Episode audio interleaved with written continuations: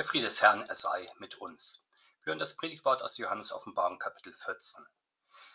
Und ich sah und siehe, das Lamm stand auf dem Berg Zion und mit ihm 144.000, die hatten seinen Namen und den Namen seines Vaters geschrieben auf ihrer Stirn. Und ich hörte eine Stimme vom Himmel wie die Stimme eines großen Wassers und wie die Stimme eines großen Donners, und die Stimme, die ich hörte, war wie von Hafenspielern, die auf ihren Hafen spielen. Und sie sangen ein neues Lied vor dem Thron und vor den vier Gestalten und den Ältesten, und niemand konnte das Lied lernen, außer den 144.000, die erkauft sind von der Erde. Diese sind's, die sich mit Frauen nicht befleckt haben, denn sie sind jungfräulich, die folgen dem Lamm nach, wohin es geht. Diese sind erkauft aus den Menschen als Erstlinge für Gott und das Lamm, und in ihrem Mund wurde kein Falsch gefunden, sie sind untadelig. Und ich sah einen anderen Engel fliegen mitten durch den Himmel, der hatte ein ewiges Evangelium zu verkündigen denen, die auf Erden wohnen, allen Nationen und Stämmen und Sprachen und Völkern. Und er sprach mit großer Stimme, fürchtet Gott und gebt ihm die Ehre, denn die Stunde seines Gerichtes ist gekommen. Und betet an den, der gemacht hat Himmel und Erde und Meer und die Wasserquellen.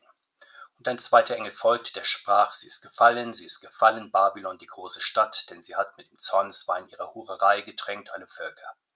Und ein dritter Engel folgte ihnen und sprach mit großer Stimme, wenn jemand das Tier anbetet oder sein Bild und nimmt das Zeichen an seine Stirn oder an seine Hand, der wird von dem Wein des Zornes Gottes trinken, der unvermischt eingeschenkt ist in den Kelch seines Zornes, und er wird gequält werden mit Feuer und Schwefel vor den heiligen Engeln und vor dem Lamm.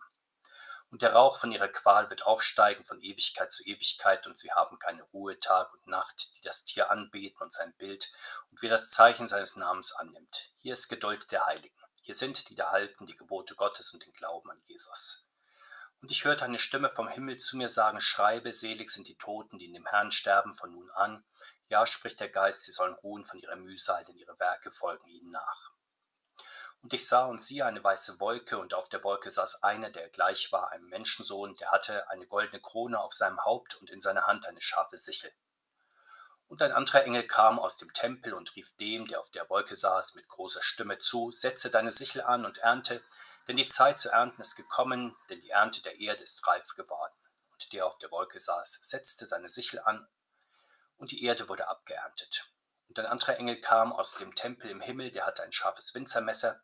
Und ein anderer Engel kam vom Altar, der hatte Macht über das Feuer und rief dem, der das scharfe Messer hatte, mit großer Stimme zu, setze dein scharfes Winzermesser an und schneide die Trauben am Weinstock der Erde, denn seine Beeren sind reif. Und der Engel setzte sein Winzermesser an, die Erde und schnitt die Trauben am Weinstock der Erde und warf sie in die große Kälte des Zornes Gottes und die Kälte wurde draußen vor der Stadt getreten, und das Blut ging von der Kälte bis an die Zäume der Pferde 1600 Stadien weit. Der Herr segne sein Wort an uns. Amen. Johannes erblickt Jesus Christus, das Lamm Gottes auf dem Gottesberg. Um ihn herum sind 144.000 Erlöste. Sie tragen den Namen des dreien Gottes auf der Stirn. Sie sind den Mühen dieses Lebens enthoben und aufgenommen in die himmlische Herrlichkeit. Dort sind wunderbare himmlische Klänge zu hören, mächtig wie Wasserrauschen und Donnerschlag, zugleich zart wie vielfacher Hafenklang. Außerdem hört Johannes den gewaltigen Chor der 144.000 Erlösten. Sie singen ihr Dank und Jubellied vor dem Thron Gottes. Wir erfahren, dass nur sie dieses Lied können, nicht unbedingt, weil es so schwer zu singen wäre oder weil der Inhalt unbekannt ist. Es gibt ja verschiedene Lieder, die die irdische Gemeinde durchaus zusammen mit der himmlischen Gemeinde singt, etwa das Ehre sei Gott in der Höhe oder das Heilig, Heilig, Heilig. Aber natürlich können die Christen auf der Erde nicht so himmlisch leicht und frei singen wie die Erlösten.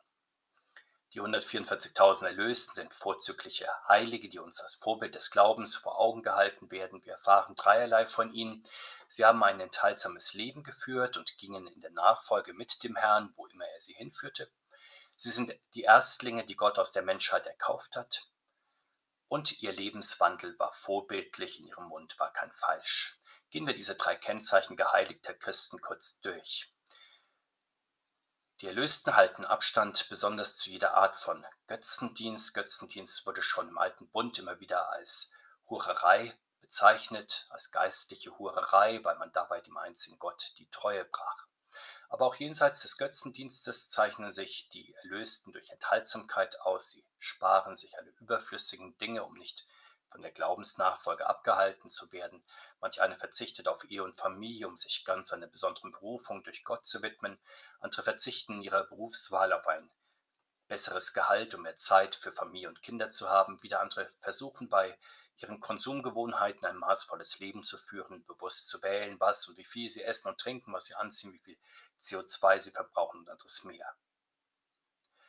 Allerdings an den himmlischen Heiligen sehen wir, ein mäßiger Lebensstil ist für einen Christen kein Selbstzweck. Anders als Asketen wollen Christen sich nicht besser fühlen als weniger enthaltsame Menschen oder gar durch ihr Opfer sich den Zugang zum Himmel erzwingen. Beim christlichen Verzicht geht es darum, dass Raum entsteht für das Hören auf das Wort des Herrn, für den Glauben an ihn, für das Gebet, für ein Leben in seinen Fußstapfen von den Erlösten gilt sogar, sie hören nicht nur hin und wieder einmal auf den Herrn, wenn die Lebenssituation es gerade hergibt, sondern sie folgen ihm nach, wohin er auch geht, also in großer Konsequenz, wenn nötig sogar in das Leiden hinein. Daran schließt sich das zweite Kennzeichen geheiligter Christen an. Sie sind die Erstlinge der erlösten Menschheit. Die Erstlinge waren im alten Bund die Opfergabe, die Gott von den ersten Erntefrüchten gebracht wurde. Wir wissen auch, dass seitdem Gott die Erstgeburt des Gottesvolkes in Ägypten verschonte, alles Erstgeborene unter Mensch und Tier ihm gehörte. Im Opfer seines lieben Sohnes unterwarf sich der himmlische Vater selbst diesem Gesetz und gab den ersten und einzigen Sohn dahin. In der Ewigkeit ist dieses Gesetz nun gleichsam umgekehrt. Es wird offenbar, wie Gott das Todesverhängnis in ewiges Leben verwandelt, indem er sich in der Nachfolge seines lieben Sohnes Erstlinge der Auferstehung erweckt und je näher das Ende der Welt und die Ewigkeit kommen, sind es nicht mehr nur einzelne wenige, wie etwa am Ostersonntag, die dem auferstandenen Herrn folgen. Johannes sieht schon 144.000 und das sind erst die Erstlinge der Auferstehung. Es werden also unzählige mehr hinzukommen. Das dritte Kennzeichen der Erlösten ist, sie führen ein untadeliges Leben, etwa indem sie Lüge, ja alle falschen Worte meiden. Damit sind sie das Gegenteil des Tieres, das uns auch so geschildert wurde in Kapitel 13, dass es ein unzähmbares Lästermaul hat, ja unablässig auch Lügenverkündigung produziert. Sicher alleine können Christen nicht in der Wahrheit bleiben, nicht die Wahrheit reden, insgesamt kein untadeliges Leben führen, aber der Geist des Herrn Jesus, der der Geist der Wahrheit ist, führt in die Wahrheit des Herrn, befreit auch zu ihr. Er lehrt die Christenheit, wo sie reden und wo sie schweigen soll. Er legt den Christen die Worte in den Mund und die nötigen Taten in die Hand. Nun schaut Johannes die Engel, die den Weltenrichter Jesus Christus begleiten. Der kommt, um die große Ernte einzufahren. Der erste Engel bringt am Ende der Zeit aus dem Himmel das ewige Evangelium allen Weltherrschern, Nationen und Völkern, und zwar in allen Sprachen. Vielleicht wundert uns das, denn eigentlich wird das ewige Evangelium den Menschen doch schon seit Anfang der Welt verkündet, etwa durch die Propheten. Es erscheint in Person im Herrn Jesus Christus.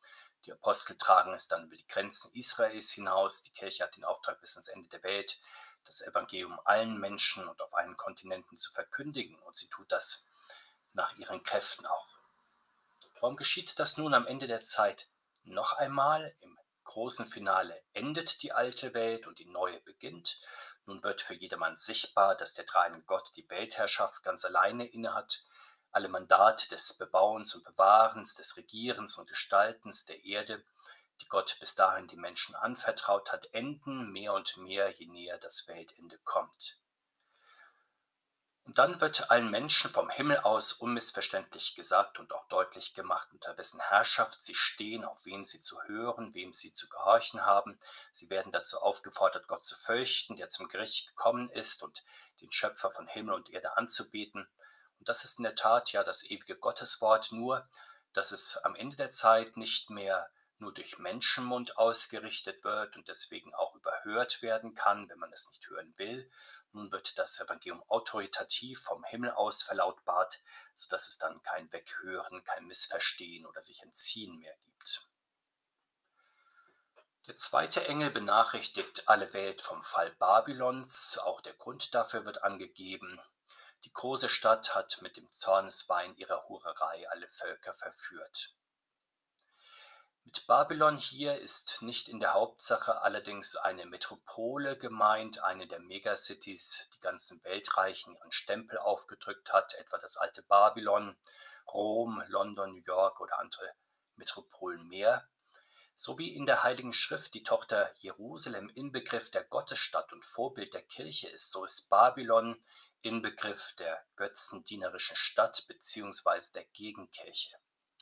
Während die Kirche die Braut des Lammes ist, so ist die Stadt Babylon die Gespielin und die Reiterin des Tieres. Als Gegenkirche hat Babel sich seit dem Turmbau zu Babel schon gegen Gott empört und ihre Luftschlösser in Gottes Himmel hineingebohrt. Die Menschen wurden durch ihre hochmütigen und selbstgewissen Parolen immer wieder von Gott weggeführt. Denken wir an das himmelstürmende Leitbild des ersten Babel, lasst uns eine Stadt und einen Turm bauen, dessen Spitze bis an den Himmel reiche, damit wir uns einen Namen machen. Die Gegenkirche, so sehen wir hier, versucht also die Verheißung der Schlange wahrzumachen, dass die Menschen durch Eigenwillen und Eigenmacht wie Gott sein werden. Schon in der Diskussion zwischen der Schlange und Eva im Paradies befinden sich falsche und wahre Kirche im Streit. Dieser Gegensatz setzt sich dann nach der Verwirrung der menschlichen Sprache im ersten Babel immer weiter fort. Das Gottesvolk steht immer wieder in der Versuchung, den Glauben an den wahren Gott gegen selbstgemachte Götter einzutauschen, etwa gegen die Götter Ägyptens, Kanaans, der Assyrer, der Babylonier und mehr. Der süße Wein des Fremdgötterdienstes nun ist das, was an unserer Stelle in Anspielung auf das Alte Testament mit Zorneswein der Hurerei bezeichnet wird. Auch die Propheten beklagten ja beständig, dass das Gottesvolk, das zu Gott gehörte, wie eine Braut zu ihrem Mann im Götzendienst Hurerei betrieb. Und auch die jungen christlichen Gemeinden waren in der Gefahr, immer wieder in den heidnischen Götzendienst zurückzufallen und wurden vom Apostel zurückgerufen zum lebendigen, zum dreieinigen Gott. Das Verführerische und Gefährliche an der Gegenkirche ist, dass sie die Verehrung des Menschen, dass sie die menschlichen Bedürfnisse an die Stelle Gottes setzt. Diese gefälligen Lehren benebeln dann und betören die Menschen, ja machen sie trunken, ja regelrecht abhängig. Das, was hier Zorneswein genannt wird, wird an anderen Stellen der Heiligen Schrift auch Taumelkelch genannt. In diesem Kelch bietet die falsche Kirche den Zorneswein dar. Die Gegenkirche hat also nicht nur irreführende Lehre, sondern auch verführerische Liebesmale, so wie Menschen durch Spirituosen künstlich berauscht werden, so in der Gegenkirche die Menschen durch das süße Gift einer Lehre die den himmelstürmenden Menschen in die Nähe Gottes rückt. Und erst nach dem Rausch wird in einem Kater deutlich, dass das nicht der gesunde Gottesgeist ist, auch nicht der feste Grund des Wortes Gottes, sondern trügerischer Sand von Menschenlehren, von Wunschgebilden, ja Einbildungen. Hatte der zweite Engel vor der falschen Kirche gewarnt, so der dritte Engel vor dem Götzendienst des Tieres. Das Tier entspricht wie in Kapitel 13 gesehen, dem reißenden Wolf im Gleichnis des Herrn. Die Bezeichnung der Weltmächte als Tier ist schon äußerlich zutreffend, die großen Mächte führen. Ein Raubtier in ihrem Wappen, etwa ein Löwen, ein Bären oder ein Adler, denken wir nur an den Bundesadler oder an den amerikanischen Seeadler. Vor allem aber sind sie deshalb treffend so bezeichnet, weil die Großmächte die Kräfte und die Gewalten in der Welt sind, die über die größte Machtkonzentration verfügen, auch über starke Waffen, ja sogar Massenvernichtungswaffen, und weil sie auch alles daran setzen, diese Macht zu verteidigen und möglichst sogar zu steigern. Großmächte, sie haben aufgrund ihres Gewichtes die Eigentümlichkeit, sich selbst absolut zu setzen und durchaus auch immer wieder absolute Verehrung, ja Anbetung ihrer Bürger zu verlangen. Da verschwimmt die Grenze immer wieder. Und Johannes deutet auch die Mittel an, die ihnen dazu zur Verfügung stehen. Er nennt ja auch an dieser Stelle, wie schon in Kapitel 13, wo wir das ausführlich bedachten, er nennt hier wiederum das Bild, das den Menschen vorgesetzt wird, dass sie anbeten, dass sie sich sogar als Zeichen an Stirn und Hand aufprägen, einprägen lassen, so wie ein Herdentier mit einem Herdenzeichen gebrandmarkt wird. Doch der Anbetung des Tieres wird vom dritten Engel ein strenges Gottesgericht angekündigt. Götzendiener werden vom Zornswein Gottes trinken müssen und Tag und Nacht für alle Ewigkeit im Feuerpfuhl gequält werden. Wenige Glaubenssätze haben die Kritiker des Christentums so aufgebracht wie das häufige und durchgehende Schriftzeugnis von der Hölle. Vielleicht kann man die erste Empörung, die sich immer wieder regt, damit beruhigen, wenn man darauf verweist, dass Verbrennen und Verglühen ja bekanntlich der natürliche Lauf aller Materie ist. Das gilt nicht nur im Fall einer Einäscherung eines Menschen, sondern überhaupt für alle Materie. Sie sackt ja sozusagen nach unten ab auf den heißen Glutkern der Erde zu. Und alle Materie verglüht dann über kurz oder lang, ja gerade auch nach dem wissenschaftlichen Weltbild, wenn die große Implosion des Universums erfolgt. Doch der eigentliche Ärger richtet sich dann nicht gegen die Tatsache des Verglühens, sondern gegen den Strafgedanken, der im Gedanken des doppelten Gerichtes ausgesprochen ist, dass Gott absichtlich die Götzendiener straft, ja quält, dass das Elend auch noch im Himmel öffentlich betrachtet wird.